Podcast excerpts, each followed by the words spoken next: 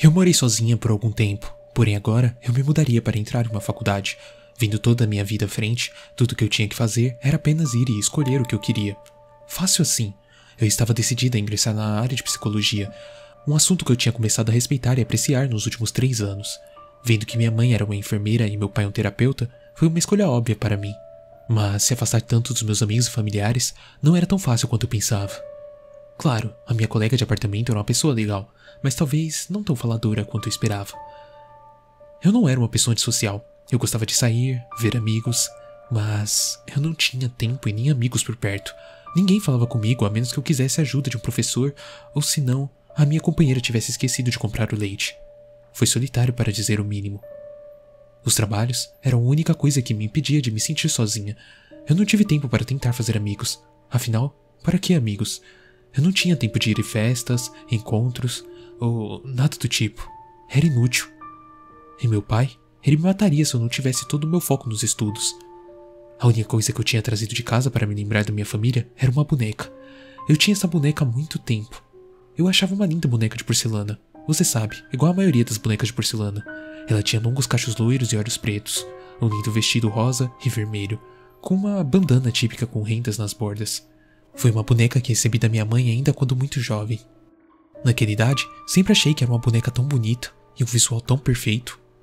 O brinquedo de infância estava exposto na mesa em frente à minha cama, sorrindo para mim sempre que eu precisava de alguém para conversar ou apenas me vigiar enquanto eu dormia. Era eu e aquela boneca, o tempo todo. Com o passar do tempo, comecei a me afastar mais e mais de qualquer contato humano possível. O trabalho acadêmico estava me fazendo quase surtar e o arrependimento de ter vindo começou a encher a minha cabeça. Mas eu não podia desistir agora e ir para casa. Não depois que meus pais pagaram toda a minha faculdade. Eu só tinha que ficar e tirar o melhor proveito disso. Eu realmente tentei muito, mas a cada dia o ódio de outras pessoas me dominava e eu precisaria de horas sozinha, apenas sentada no meu quarto para esfriar a cabeça. Estava ficando mais difícil sair todos os dias. A minha companheira me desprezava, eu poderia dizer, mas eu não a culpei. Eu estava agindo como uma idiota. Eu recusei-me a aceitar a minha parte das tarefas diárias. Limpar o chão, tirar o lixo. Esse tipo de coisa, mas eu. Ai, eu não conseguia. Eu estava sendo puxada para um buraco escuro. E com a solidão veio a paranoia. No começo, eu aceitei estar sozinha, mas foi chegando ao ponto em que comecei a perceber o meu comportamento idiota, tentando falar com as pessoas para dizer que não estava me sentindo bem. Havia apenas estresse e ninguém tinha tempo para conversar com uma estudante universitária estúpida. Foi apenas os nervos, eu esperava que fosse. Eu me tranquei no meu quarto e não pude mais sair. Eu tive que entrar em contato com os meus professores e cancelar as aulas, dia após dia. Mas isso não importava. Eles não procuraram saber de mim, então eu continuei isolada, no meu quarto. Semanas após semanas. Era um círculo vicioso do qual eu não conseguia sair. Então, aconteceu. Meu quarto tinha se tornado minha prisão. Eu já não comia. Na real, eu não conseguia. Chegou ao ponto em que minha colega batia na minha porta para ver se tudo estava bem, mas eu não abria. Eu apenas gritava de volta em resposta que estava bem e que ela poderia ir embora. Ela não se importou o suficiente para continuar tentando. Ela nunca mais bateu na minha porta. Agora era só eu. Eu e minha boneca cuidando de mim e de cada respiração que eu dava. Então, houve aquela noite. Esta noite, na verdade.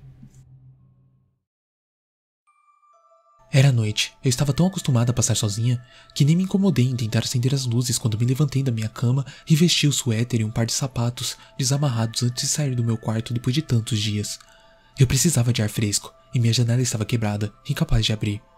Era no meio da noite, talvez até de manhã, mas ainda estava escuro lá fora. Então eu apenas assumi que ainda era noite, embora eu ainda não tivesse verificado a hora. Mas não me importava na verdade. Enfim, foi um saco sair pela sala fora para não acordar a minha estúpida colega. Tudo que eu precisava era sair por um minuto, ou dois para pegar um pouco de ar. Talvez sair e comprar cigarros. Eu prometi a mim mesma parar de fumar, mas ultimamente era a única coisa que eu vinha fazendo. Fumar e então sair para buscar alguns cigarros novos. Era uma coisa ruim, eu sabia, mas era a única coisa que me fazia manter a sanidade. Mas naquela noite particular havia algo estranho. Alguém havia destrancado o portão da rua. Isso não era comum, uma vez que o proprietário pegava pesado com a regra de mantê-lo trancado. Não me importa, eu apenas tirei a caixinha vermelha do bolso e comecei a fumar. O bom da noite foi que não havia ninguém por perto, tipo, ninguém para me irritar com suas vozes estúpidas. Estava até quieto, talvez apenas um carro passando de vez em quando, mas nada mais que isso. Mais tarde, depois de sentir um pouco de frio na pele quente e um pouco de fumaça dentro dos pulmões, eu decidi voltar e talvez assistir televisão. Na verdade, o ar da noite não ajudou muito, mas sempre valia a pena tentar. Eu voltei para o prédio e dei de ombros para o ar frio da noite, preparando-me para voltar ao meu quarto. Assim que cheguei à escada, havia algo no caminho. Ou alguém. Alguém estava parado na escada. Eu tinha que admitir, isso me assustou até certo ponto, mas, um segundo depois, eu estava de volta ao meu estado de não dou a mínima para ninguém. Então, eu tentei subir as escadas sem confrontar a pessoa que estava no caminho. No começo, eu pensei que era minha colega, mas a sombra da pessoa era muito. viril. Grande, grande demais para ser a pequena garota que eu conhecia. Eu tentei passar pelo estranho, mas acabei esbarrando levemente o cotovelo nele, mas ele não se mexeu ou até mesmo falou. Ele apenas ficou lá. Isso já estava me assustando. O cenário era muito estranho, mas é claro que havia outros estudantes nesse prédio esperando para assustar qualquer outro pobre aluno do primeiro ano. Mas eu estava enganada. Acabei parando ao ouvir um som. Foi um daqueles sons que te fazem gelar a alma.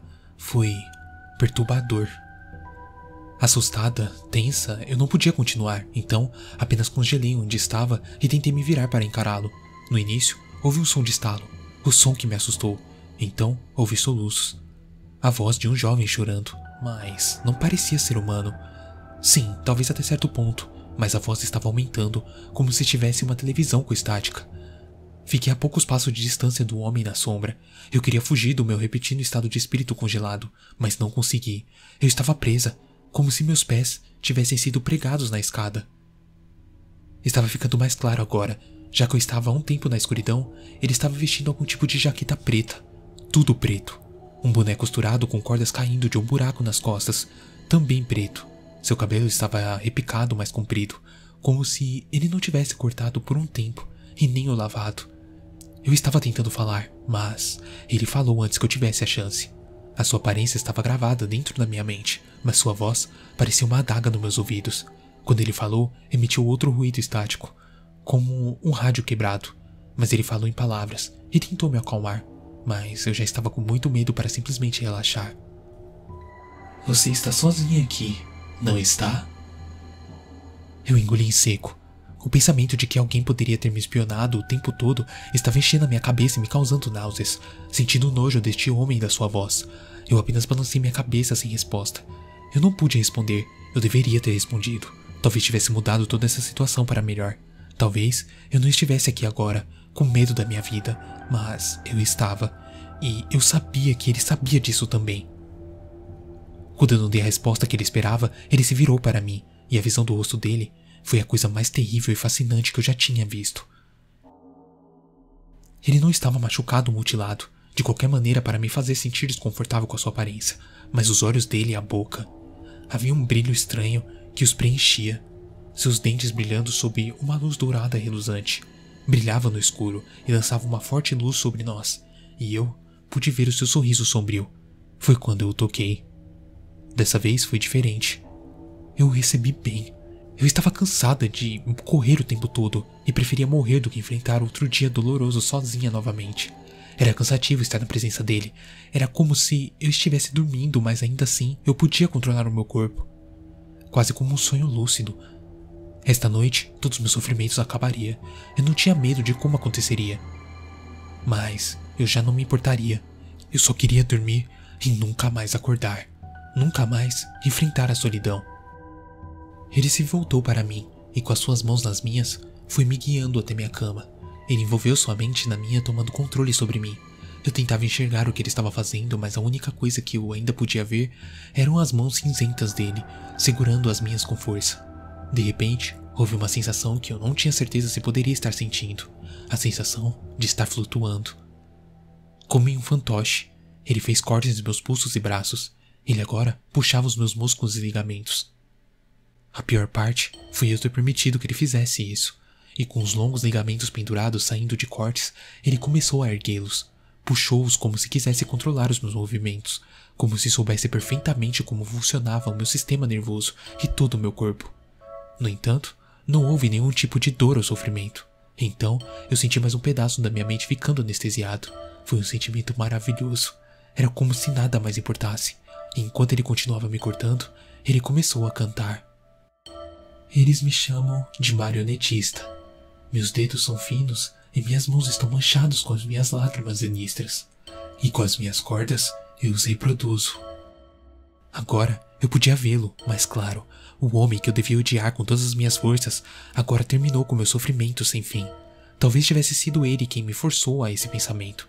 Talvez ele tenha sido o culpado por tudo que eu tinha feito comigo mesmo. Isso tudo estava na minha cabeça.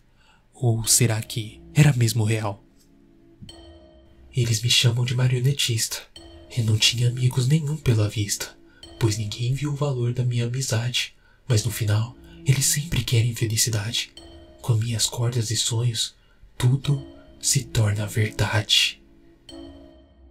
Levou apenas alguns minutos para perder todo o controle sobre o meu corpo. O meu sistema nervoso havia sido esmagado pelas mãos desse homem. Essa coisa quebrando todos os ossos do meu corpo. Eu podia sentir ele torcendo os meus ossos, me transformando em uma marionete. Era como se os meus ligamentos rasgados fossem cordões, controlando os meus membros e minha cabeça batendo de um lado para o outro. Tudo que eu podia ver era o sorriso dele. Então, eu sorri de volta. Eles me chamam de marionetista. Meu corpo está escuro e os meus olhos enfatizam. Aos meus olhos, ninguém está sozinho, eu suponho. E com as minhas cordas, eu te levo para os sonhos. Você deve ser meu amigo também. Isso eu imponho. A última coisa que eu vi foi longos e lindos fios dourados reluzentes saindo de seus dedos e envolvendo com força o meu pescoço. No começo, eu tinha medo de ver a morte se aproximar de mim dessa maneira. Eu nunca pensei direito sobre isso. Se eu tivesse, talvez eu teria recuado e resistido a tudo isso. Se eu pudesse ter tomado controle da minha própria vida e ter tomado as minhas próprias decisões. Mas eu não fiz. Eu disse sim e me entreguei a ele. Com o pescoço quebrado, a morte estava a meio segundo de distância. Então, não havia nada além de um sorriso dourado e suas mãos quentes segurando as minhas cordas enquanto meu corpo caía. Na manhã seguinte, a minha colega encontraria o meu corpo já sem vida e pendurado pelo pescoço no ventilador do teto. E todos diriam que eu sou apenas mais uma vítima da solidão, que não aguentava mais enfrentar os seus problemas sozinha, apenas com seus pensamentos conturbados, fraca, que se rendeu, a famosa depressão.